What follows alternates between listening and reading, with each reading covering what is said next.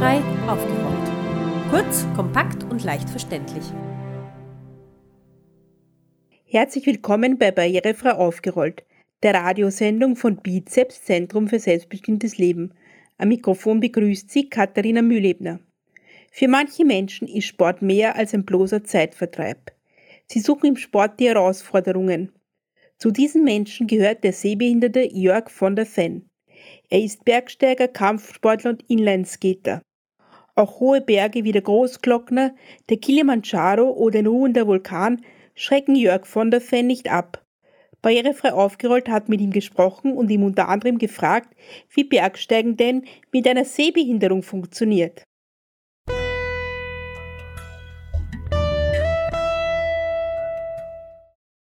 Wir begrüßen heute Herrn von der Feen bei Barrierefrei aufgerollt. Er ist Bergsteiger, Kampfsportler. Er macht Selbstverteidigung und Inlineskaten, sucht also die Herausforderungen in seinem Leben. Herr von der Feen, sportliche Herausforderungen gehören also zu Ihrem Leben. Welche der von Ihnen zahlreichen ausgeübten Sportarten ist Ihnen denn die liebste? Die liebste, wenn ich kann, immer noch die Selbstverteidigung. Äh, da kann ich mich richtig austoben. Leider habe ich im Moment keinen Verein. Ich habe eine Zeit lang im Allgäu gewohnt. Da war ich ganz normal im äh, Verein integriert und habe es da auch beim Jiu-Jitsu bis zum Orangegurt geschafft. Aber es ist äußerst schwierig, einen Verein zu finden, der einen nimmt. Ja. Und da hakt es im Moment etwas. Also bin ich im Moment im Fitnessstudio und beim Joggen. Und wenn ich Glück habe, am 30.07. jetzt äh, haben wir hier den City Run. Äh, da wird dann gejoggt und Inliner und da habe ich vor, also ich bin gemeldet für die 10 Kilometer Inliner laufen mit Begleitläufer. Mhm. Was fasziniert Sie denn an der Selbstverteidigung? Weil Sie sagen, das wäre momentan Ihr Liebstes. Austoben.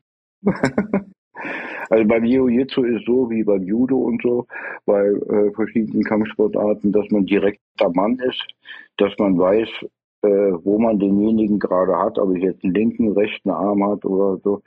Und auch, äh, dass man ja ein bisschen abreagieren, ein bisschen was dazulernen, die Prüfungen machen und am Ball bleiben bei dem äh, beim Jiu-Jitsu, bei den bei den Art, äh, Kampfsportarten ist es so, äh, wie ich gerade gesagt habe, dass man da dann direkt weiß, wie man den anderen vor sich hat auch. Im Gegensatz zum Karate zum Beispiel oder so, wo es um die Abwehr geht, da kann ich natürlich dann aufgrund meiner Blindheit nicht mithalten. Äh, also bleibe ich bei den Kampfsportarten, wo ich direkt dann die Person vor mir habe. Was muss eine Sportart generell haben, um sie anzusprechen? Bitte?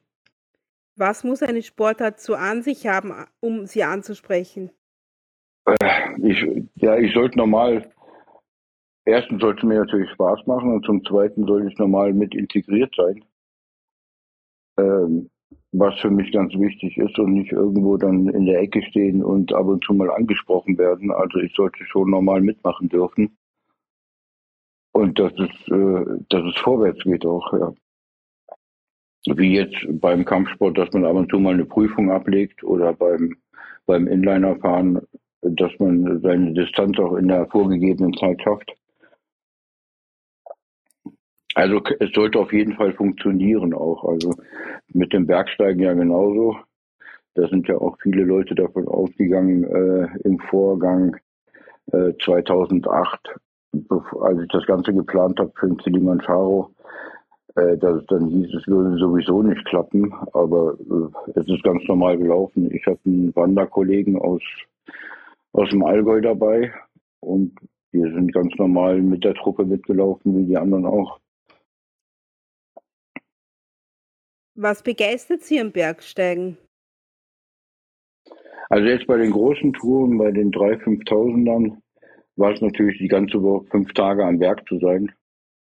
Und ähm, natürlich, auch natürlich die Herausforderung, den Gipfel zu schaffen, aber auch in der, in der Gruppe ganz normal mit dabei zu sein und das, das ganze Erlebnis mitzumachen. was natürlich am, am Kilimanjaro mit das, das äh, beeindruckendste war, dass wir durch vier Klimazonen, durch einen durch einen Urwald und dann nachher immer höher. Das war schon ein Erlebnis für sich, ja. Wie sind Sie eigentlich zum Bergsteigen gekommen? Was war Ihr erster Berg? Oder wann haben Sie sich gesagt, jetzt muss ich auf einen Berg raufsteigen? Gab es da so ein Erlebnis? Hm, ja, das war bei Ihnen in Österreich. Ähm, das war 1996, ja, da hatte ich meine Diagnose. Also es hat fünf, sechs Jahre gedauert, bis man überhaupt rausgefunden hat, was ich für eine Augenerkrankung habe. Und äh, bin dann 96 nach Osttirol, nach Kals. Und da hat mich einer von den Bergführern angesprochen und hat gemeint, er hätte schon viele Leute auf den Großglockner gebracht, aber noch keinen Blinden. Und dann haben wir noch knappe drei Jahre gebraucht. Also ich war regelmäßig da zum Wandern und haben dann 99 den Großglockner bestiegen. Also Sie haben sich äh, richtig, Entschuldigung, jetzt habe ich Sie unterbrochen. Ja, mach bitte. Mhm. Jetzt haben Sie, Sie haben sich richtig auf dieses Bergsteigen vorbereitet. Wie bereitet man sich auf sowas vor? Aber wir haben da viele Touren, also da in Osttirol, in Kais in der Umgebung, in Matrei und so weiter, äh, lässt sich hervorragend wandern. Wir konnten auch ohne weiteres bis auf 2800, bis auf die Stüdelhütte. Und äh, die Kondition einfach und auch vor allen Dingen mit dem Boden erstmal üben auch. Ja? Wie, äh, das ist ja nicht wie auf dem normalen Asphalt, dass ich da auch ein bisschen anders laufe und auch mit der Begleitung. Und da bin ich dann bis zur Stüdelhütte hochgebracht, also begleitet worden. Und da hat dann der Bergführer übernommen aus Kalt. Und von da aus war ich dann mit meinem Bergführer alleine unterwegs, zwei Tage dann oder eineinhalb. Ja. Bergsteigen, da muss man auch wissen, wo man hintreten muss. Oder manchmal muss man auch klettern und wissen, wo man hingreifen muss. Wie macht man das, wenn man eine Sehbehinderung hat? Äh, bei den, äh, bei Ihren Österreicher Kollegen ist das völlig unkompliziert. Die äh, die sagen einfach, wo man hingreift, wenn was zu greifen ist. Oder ich fühle auch, ich bin ja auch in der Halle zum Klettern. Da ist zum Beispiel auch so, wenn da jetzt eine Wand ist mit vier bis sechs vom Schwierigkeitsgrad, äh, ich nehme einfach das, was ich kriege. Und so ist es da am, am Fels genauso. Und auch das zweite Mal, da habe ich die Blauspitze gemacht. Und dann hat der andere Bergführer gesagt, du warst so ein Glockner, also was soll man hier lange rummachen? Da gehen wir nicht einen Normalweg oder einen Klettersteig, dann klettern wir gleich hoch. Und der hat, ist vorgestiegen, hat gesichert und ich bin danach und der hat dann von oben auch geguckt, wo ich am besten greifen kann und hat mir die Griffe angesagt und so bin ich einfach nach. Kann man das immer hören oder muss man da mit so einem, mit so einem Headset verbunden sein? Ist es nicht Nein, der war nicht so weit weg. Der, war vier, okay. vier, fünf Meter war er vorgestellt. Also ich konnte noch gut hören. Sind Sie Der hat doch gut drauf. Entschuldigung. Ja, ja. Ne, der hat doch gut drauf gehabt, von oben runter zu gucken und dann quasi ja spiegelverkehrt anzusagen. Mhm. Also das hat auch alles hervorragend funktioniert. Ja. Sind Sie an dem Bergführer festgemacht oder wie sind Sie gesichert? Ja, wir sind normal, genau. Wir sind normal mit, mit dem Seil aneinander gesichert. Also auf dem Großglockner und Blauspitze und so weiter waren wir äh, miteinander gesichert und dann halt noch durch die Haken in der Wand, ja. Und was braucht man für so einen Aufstieg? Also was muss man da alles beachten oder was muss man alles mitnehmen? Oder was muss da alles geplant werden? Äh, die richtige Ausrüstung ist eigentlich, das habe ich an den äh, am Elbus zum Beispiel in Russland gemerkt, da waren dann auch Leute dabei, die dann nicht die richtige Ausrüstung hatten und deswegen auch wieder rumdrehen mussten. Ähm, ja, und Ausdauer und ein bisschen Kraft, dass man die Wand hochkommt. Aber sonst eigentlich nicht. Ja. Stichwort Ausrüstung, was braucht man für so eine Ausrüstung? Ja, je nachdem, was man macht. Also jetzt mit dem Großglockner hatten wir einen Gletscher dabei, da auch äh, steigeisenfeste Stiefel, Steigeisen, als wir über den Gletscher sind. Den Helm und halt äh, die vernünftige Oberbekleidung auch. Seile und so weiter, Haken und äh, äh den, den Gurt, den Sitzgurt, äh, also den Klettergurt. Ja, das war's eigentlich soweit. Und der Bergführer, der Bescheid weiß, was er tut. Wie lange muss man sich auf so eine Bergtour vorbereiten? Kommt drauf an, welche, oder wie konditionell man drauf. Also auf die, auf die großen, auf die 5000 habe ich mich eigentlich gar nicht groß vorbereitet, äh, weil ich eigentlich von der Kondition her äh, ganz fit bin soweit. Ich habe jetzt, äh, weil ich auch gesagt habe, nächste Woche mit dem Lauf, soweit bin ich fit. Mir fehlt halt mein Begleitläufer. Das, das ist meistens das Problem. Das Problem ist nicht die Fitness, sondern äh, die Begleitung. Eine zu finden. Also es kommt immer darauf an, wie, wie hoch man, ja, wie hoch man, wie lange man unterwegs ist oder was man vor sich hat. Was muss so ein Begleiter denn alles können, damit er mit Ihnen mit kann? Besser sehen als ich. ähm, äh, ja, ab und zu muss man über sich selber Scherze machen. Ähm, ja, wir zwei sind gut, also Kilimanjaro zum Beispiel, wir zwei sind super klar gekommen, weil wir schon Wanderungen auch in, o in Oberstdorf gemacht haben. Und einfach, äh, wie beim Inlinerfahren auch, äh, reden. Wenn irgendetwas kommt, irgendwelche Unebenheiten oder beim Inlinerfahren jetzt äh, Gullideckel kommen oder äh, Bodenbelagwechsel, wenn jetzt ein Kopfsteinpflaster kommt oder Bodenwellen oder so, dass man die, dass ich mich kurz darauf vorbereiten kann, ein bisschen in die Knie gehen kann oder so. Und das ist beim, beim Berg genau das Gleiche. Ähm, bei den, bei den, äh, beim Kilimanjaro und da war es Normales. Da ging es halt in die Höhe. Ähm, und da muss ab und zu mal ein Felsbrocken ausgewichen werden. Also entweder habe ich hinter ihm, wenn der Weg zu schmal war, habe ich mich einfach hinten reingehängt den Rucksack mit einem kurzen Seil oder einfach nur einen Finger kurz. Oder wir sind nebeneinander gelaufen. Aber wir zwei waren eigentlich, da brauchte man, brauchte man nicht viel sagen. Der hat schon gewusst, was ich brauche und dann ist das Ganze gelaufen. Ja. Also viele Leute stellen, stellen sich das immer schwieriger vor, als es eigentlich ist. Ja. Wenn man, wenn man selber früher gesehen hat und auch gerne gewandert ist und so weiter, dann ist es eigentlich normalerweise kein Problem. Ja. Ich merke das jetzt wieder beim Inliner begleiten. Äh, die Leute sagen alle immer, die möchten die Verantwortung nicht übernehmen. Ich weiß nicht, welche Verantwortung. Ich bin volljährig, ich weiß, was ich tue und bin Herr meiner Sinne. Und ja, ich weiß es nicht. Wie wählen Sie die Berge aus, auf die Sie steigen? Was muss der haben? Die Herausforderung oder? Ja, die kam mir so in. Also Kilimanjaro hatte ich schon länger im Sinn. Und der Elbrus war gleich drei Monate später, weil sie das auch noch angeboten hatte mit einer anderen Expeditionsfirma. Und dann bin ich aber auch für den Ararat bin ich angesprochen worden von der, äh, von der Kirchengemeinde in München, ob ich nicht Lust hätte mitzugehen.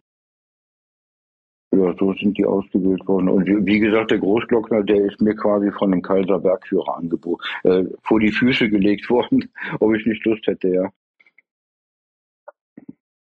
Das war ein bisschen so, ja, und sonst halt da in, in ihrem Land die, die 3000 oder so. Hauptsache, Hauptsache laufen. Also wir sind meistens, wenn ich in Österreich bin, so zwischen sechs und acht Stunden am Tag am Laufen. Also mit, mit Brotzeit und allem drum und dran, ne? Muss ja mit eingeplant werden. Wie viele Leute sind da so dabei? Sind das nur immer Sie und ein Begleiter oder ein ganzes Team? Hm, ne, das waren immer ganz normale Expeditionsgruppen. Wir waren so zwischen, ähm, ich glaube, zwischen acht und zwölf Leuten, je nach Tour. Ja. Und da war ich aber der einzige Blinde dabei mit meinem Begleiter. Und das war eine ganz normale, das war ganz normal über zwei Expeditionsfirmen hier in, ähm, in Deutschland. Die haben auch gesagt, ist kein Problem, solange ich meinen Begleiter mitbringe, ist kein Problem. War eine ganz äh, nicht behinderte Truppe und ich war, bin halt ganz normal mitgelaufen. Dann. Kostet das auch was, so ein, äh, so ein Aufstieg? Ist jetzt vielleicht eine blöde Frage, aber entstehen für Sie dadurch Kosten oder? Ja, das sind ja einmal die normalen Expeditionskosten also die jeder zahlt. Und ich zahlen muss für meinen Begleiter mitbezahlen. Also das ist mein Privatvergnügen. Also ich zahle quasi zweimal. Ich habe jetzt in, in Russland habe ich eine, eine russische Bergführerin eine Woche an meiner Seite gehabt. Und ähm, jetzt am Kilimanjaro und am Ararat hatte ich die, die Begleiter, die habe ich selber äh, privat zahlen müssen. Die haben die gleichen Kosten gehabt wie ich auch. Da gab es keine Ermäßigung oder irgendwas. Da habe ich doppelt zahlen müssen. Wie viel kostet sowas ungefähr? Der Kilimanjaro war, glaube ich, pro Nase 3000. Der Elbrus in Russland waren so um die 2000 pro Nase. Ja. Ich hatte noch äh, Glück, dass ich zu der Zeit auch äh, von verschiedenen Firmen, also Schuhe, Oberbekleidung und so weiter, äh, gesponsert wurde. Da habe ich dann schon einiges einsparen können und habe es dann dadurch dann auch wieder ein bisschen gut machen können. Also wieder einigermaßen reingekriegt. Was sind die wichtigsten Tipps, die Sie als erfahrener Bergsteiger weitergeben würden an zukünftige Bergsteiger? Äh, die wichtigsten, äh, ja, weil ich eben schon gesagt habe, also äh, wenn ich 3000 Euro für eine Expedition ausgebe, dann kann ich auch äh, ein paar mehr Euro für ein paar vernünftige Socken ausgeben oder ein paar vernünftige Stücke, also auf jeden Fall die Ausrüstung und halt äh, den vernünftigen Begleiter dabei, was, was auch schon viel ausmacht. Haben Sie aktuell noch irgendeine Bergtour geplant? Nee, ich, ich will schon nach Österreich, aber zum Wandern, aber äh, keine größere Tour im Moment. Nee. Dafür ähm, ja, ist im Moment mit den Begleitern schlecht.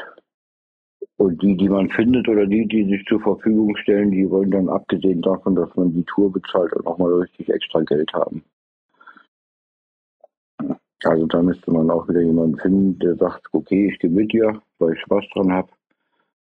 Aber ja, es ist mittlerweile auch zum Geschäft verkommen, weil äh, viele auch, äh, das Beispiel haben wir hier auch, wenn es allein nur, wenn es ums Einkaufen geht, äh, da wird dann gleich gefragt, was man verdienen kann, weil sie ja wissen, dass ich darauf angewiesen bin.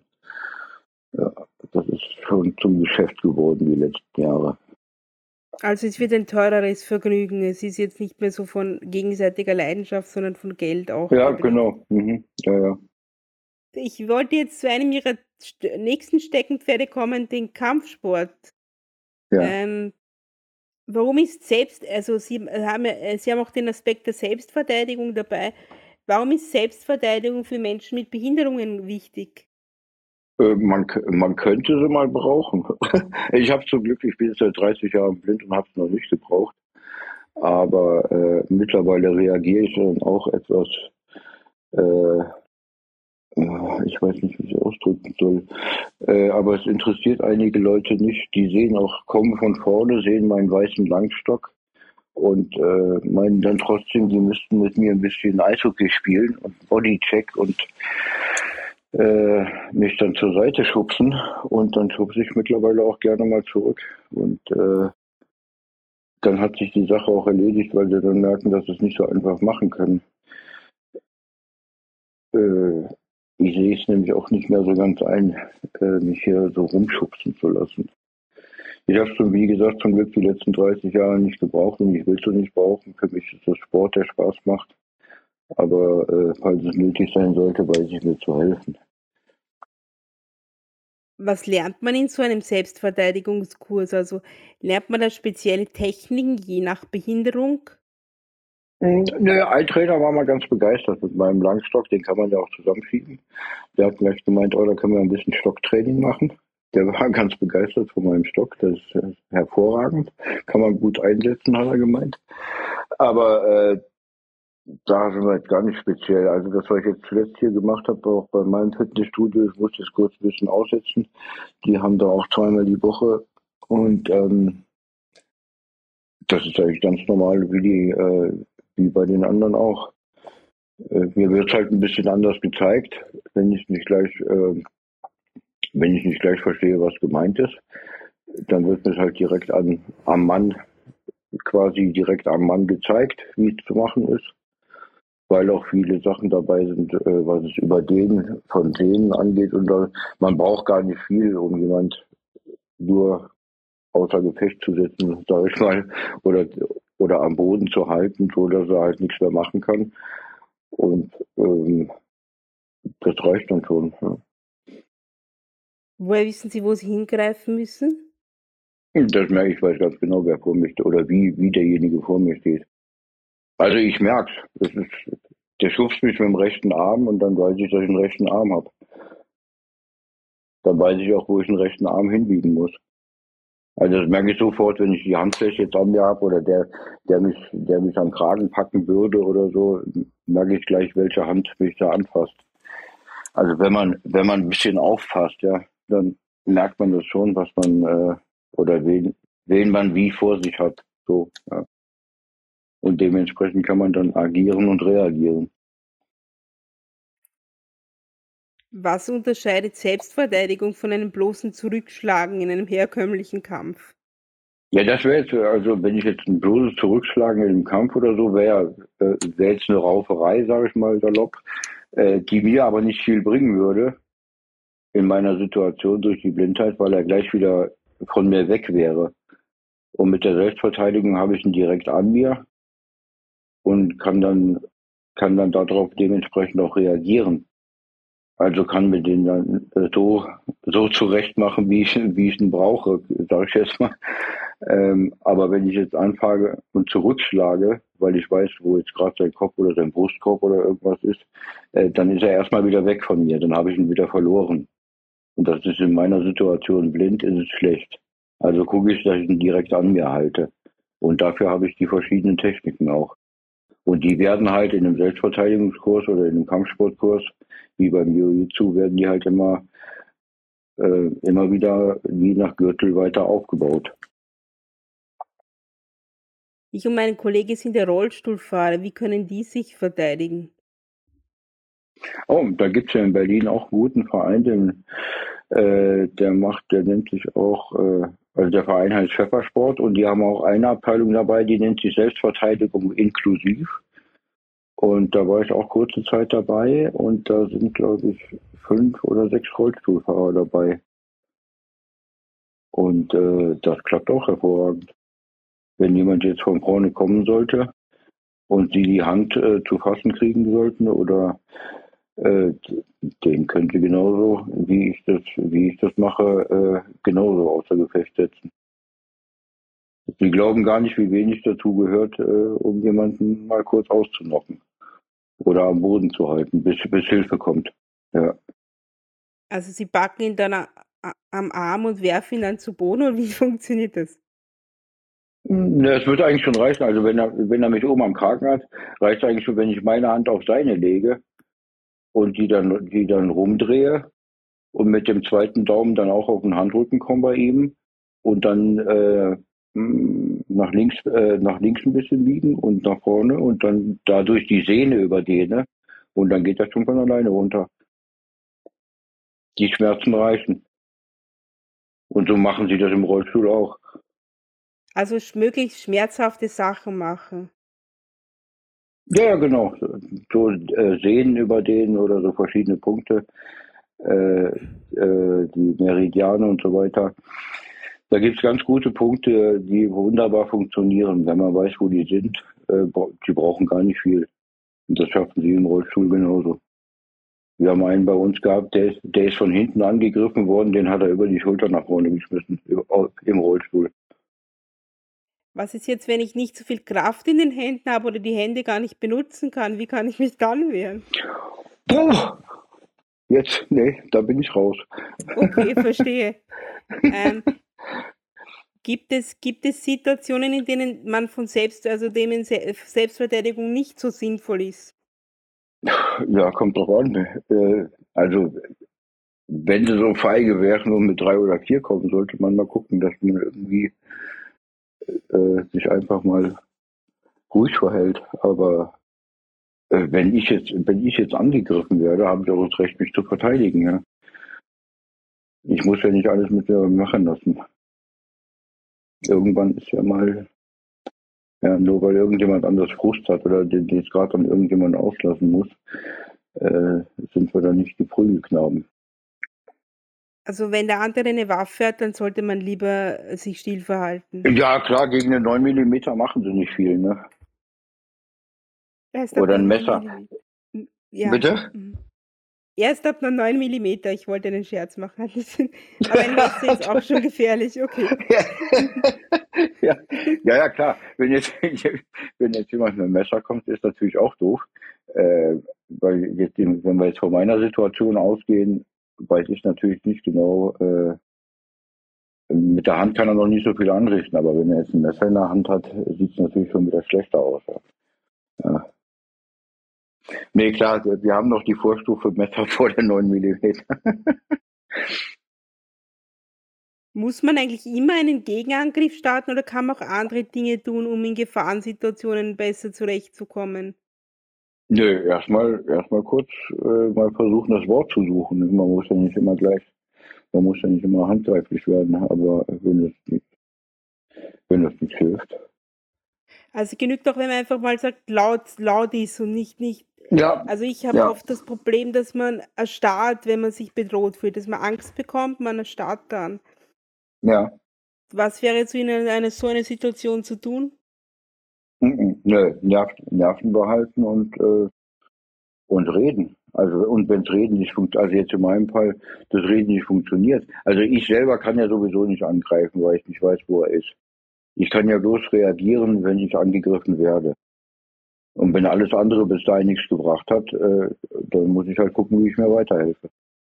Außer, dass man wehrhafter ist, welche positiven Effekte hat Selbstverteidigung noch? Ja, Fitness. Auf jeden Fall. Also wenn wir 90 Minuten Training hatten, danach reicht es dann für den Tag.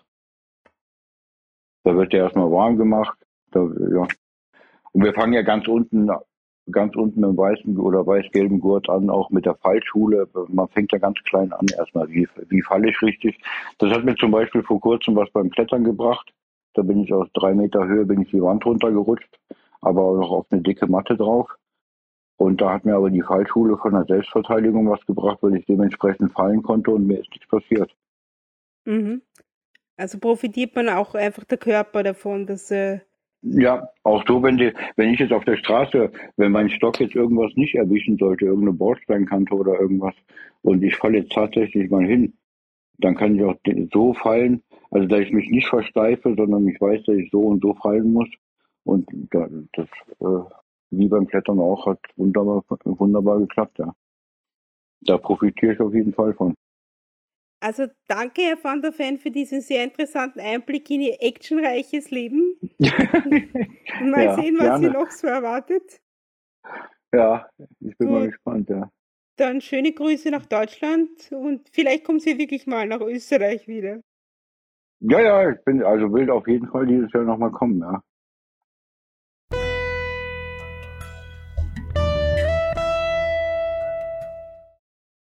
Das war unser Interview mit Jörg von der Fenn.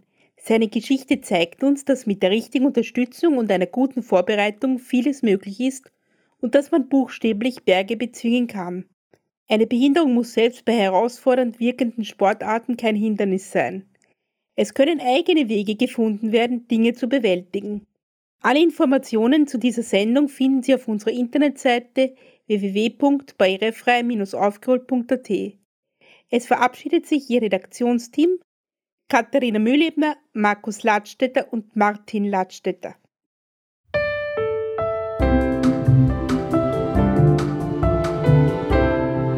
Barrierefrei aufgeräumt. Kurz, kompakt und leicht verständlich.